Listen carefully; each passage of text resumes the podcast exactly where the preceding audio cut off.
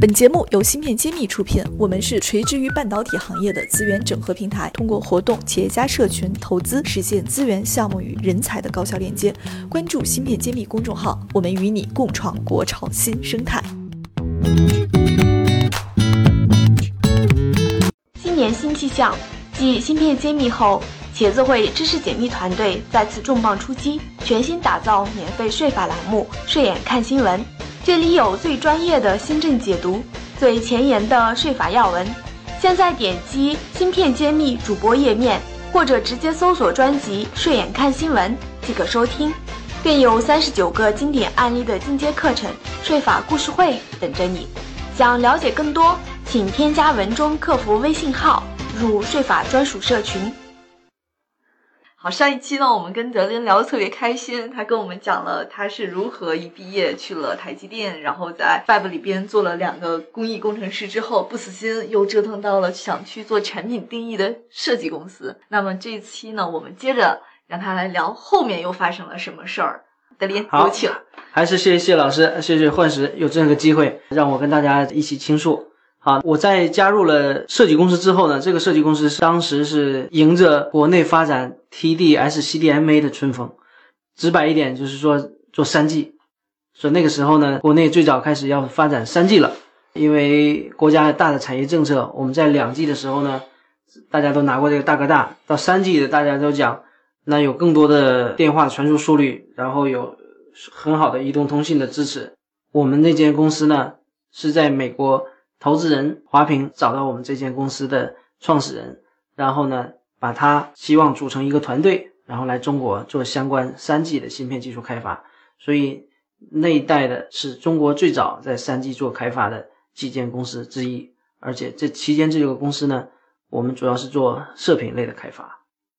啊，那这个公司恰好在中国赶上蓬勃发展的机遇。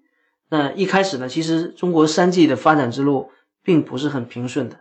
一开始有好几间公司呢都倒掉了，可能谢老师也知道有一间叫 T 三 G 嘛，哈，嗯啊，有几间公司大家都等着熬到三 G 国家颁布标准，然后大规模量产赚钱。实际上呢，国外国家的标准当时姗姗来迟，晚了那么几年啊，很多创业公司就没法坚持到了。但是呢，恰好有一另外一个机会是什么呢？就国内的蓬勃发展，有一个叫联发科 MediaTek 的公司，做了一个叫 Turnkey 的 solution，可能大家现在都比较清楚，我们叫暂时服务，一站式服务啊，交钥匙工程。可是，在最早之前呢，国内的机手机类的芯片、基带芯片，只有可能 TI，只有少数的几家高通啊、博通能做的。那像联发科呢，引入了新的这个 Turnkey 的模式，整个就把中国的。和台湾的海峡两岸的半导体业带入了一个新的高度，我这么讲没错吗？哈，谢老师，没错啊，那就是有更多的从业者有机会做到消费类，因为在 PC 的年代，所有都是美国大厂甚至台湾的少数厂在做这样的产业配套，那只有到快速的通讯和呃手机类，然后两岸的互动，甚至中国的半导体业界趁着这个东风，然后一起有快速的发展。有催生了大量的在美国上市的公司，有大量的从业人员，也有很多呃赚到钱，甚至华平可以十年充分把其他的投资呃都从这里面收回来啊。听起来和我们现在如火如荼的五 G 啊有点耳熟，很像。那谢老师您怎么看这个这段历史？当时大家都很羡慕的，这很期待三 G，但是有一些就公司就死在黎明的前夜。那我们今天五 G 可能要重复重这个故事，五 G 有有很多新的公司要进入这个产产业。那么我们最近组做了一次五 G 的一个芯片的沙龙，有很多公司值得期待。那么这个时代呢，当时没有中美贸易战，现在有中美贸易战的话，更多的这个中国企业会得到机会在中国发展。所以不确定中又有一定的先行者会飞马跑出来。是的。所以，技术推动社会的进步，从两 G、从三 G 到四 G 啊，到五 G，产业一直在发展。我们作为半导体业界的从业人员，也对其中里面有自己的贡献感到非常的欣慰。特别是对亚非拉，呃，这些特别有一些呃对消费有一些限制的地区，其实这样的促进了它整个通信的发展和人与人沟通的这个互动。我们觉得中国的手机产业还是对全世界有很大的帮助。就是我们的通信发展确实非常迅速。没错，特别与现在更优秀的，我们有华为、OPPO、vivo，在是中国那个时候都没有中国品牌手机。我记得谢老师那个年代或者更早以前，我们叫有一叫叫 CECT 或者南方高科哈，嗯，然后还有波导，对，波导很牛，是吧？手机中中的战斗机 我还记得它是 COCO 做的广告。啊！一晃时光好快对啊，这公司已经不存在了，起码这个品牌没有了。那后来呢，在这个公司做设计怎么样？后面还有再变吗？后边呢，恰好我们国家大规模发展半导体这个新的集成电路发展纲要出来之后呢，呃，我们这间公司呢有幸就被啊被收购了，然后在美国退市啊，这样大家有更多的机会呢，可以做很多不一样的事情。我们也想重新再挑战一下，因为那个时候这间公司有幸在美国纳斯达克上市了嘛。那我们想有没有办法把中国的芯片更做到一个高度，有自己更好的品牌？除了在便宜上，有没有办法在工艺技术和更多的创新上多做一些事情？这样我们就原来的一起创始团队，大家集中到一起来做这个事情。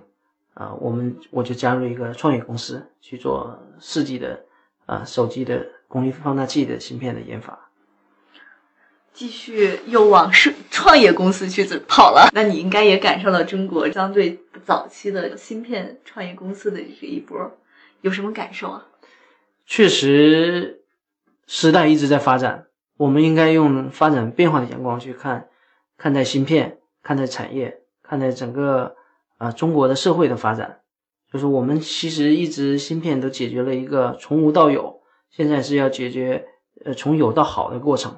看从手机业界看到更多的公司，从顶尖时期的几百上千家公司，一直现在整合到可能只有十几间国际国外的这样的手机芯片公司，这个产业环境跟之前有很大的变化了。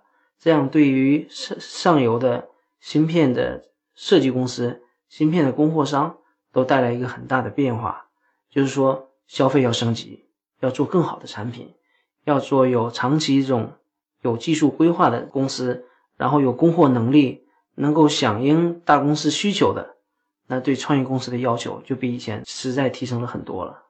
嗯，好的。那后面的话，你又没有做其他的转型，还是一直就在创业公司去做这个设计工程师，是吗？呃，在创业公司，我是做了运营的、外包管理的这一块，哦就是对于晶圆厂啊、对于是芯片的封装测试，整个供应链包括基板啊，所有的元件呢，这些都在看。我实际上也看到手机行业呢，目前呃也有一些发展的一些特点。手机行业其实一直都是快速整合的，嗯，那我们在想，我能不能看除了手机之外，有更多的这种新兴的发展机会？所以我就把职场又做了一个调整，然后呢，去转换一下自己的角色，从以前的甲方，现在变成乙方去做销售，然后重新去理解不同的市场。这真的是把自己三百六十度去打击啊！是的，挑战自己的极限，夏老师，您听了德林的这个路径，您有什么感慨吗？很好啊。每个人都有自己的呃梦想，呃，也有也希望尝试不同的这个角色。那么我其实非常支持德林这样做法，我也是这样呃走过这样子的路，只是我走的路比较漫长，比较慢。一般、可能到我我就说嘛，真正创业到五十五十岁以后才创业，那么做销售也是真正回国以后才开始做销售，所以不一样。但是总的来说，呃，思维是类似的。还有就是因为中国的半导体发展的速度太快了，可能美国的这个速度远远还跟我们不一样。确实我们特别是我们我和德林都在代工厂做过，代工厂就有有机会去面对不同国家的设计公司啊，你要是是中国客户、美国客户、欧洲客户，甚至日本客户，那你就发觉有个比较啊，就是说最慢的是日本客户，他做整个论论证一个项目，决定到一个代工厂去加工，他可能要几年时间，他的他的公司的级别会有十级。一层一层写报告上去，等他一个来回走完，就是一年时间了。那么美国呢，比它比日本还是快很多，但是还是慢。像德林说，那你再回到的亚洲、台湾地区的公司和中国大陆公司，那快的不得了，所以就看到区别。那么我们前面聊到，甚至你到从看病，从在美国做各种各样的事情，都会觉得节奏不一样。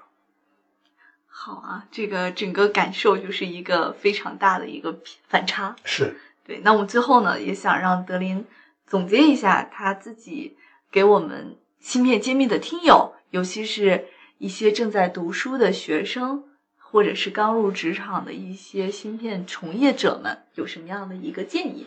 就是从你个人的角度看，有没有什么想跟他们说的？好的，谢谢幻石有这个机会。那。我们做半导体也好，做任何事情也好，一定要在一段时间内要 focus。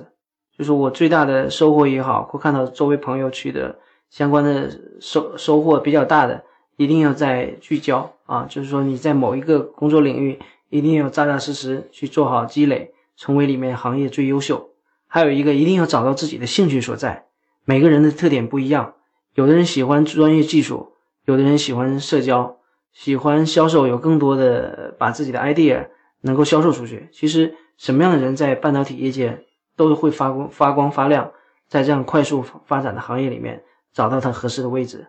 也希望每个每个从业者，每个将来毕业的大学生，一定劳逸结合，找到自己最有兴趣所在，长期去把一件事情做好。这是体现了我们半导体人的这种踏踏实实的务实精神了。确实。好，那本期栏目就是这样，谢谢大家的收听。我们下期再见，下期再见。感谢大家收听《芯片揭秘》，更多精彩内容请关注公众号“茄子会”。我是谢志峰，我在《芯片揭秘》等着你。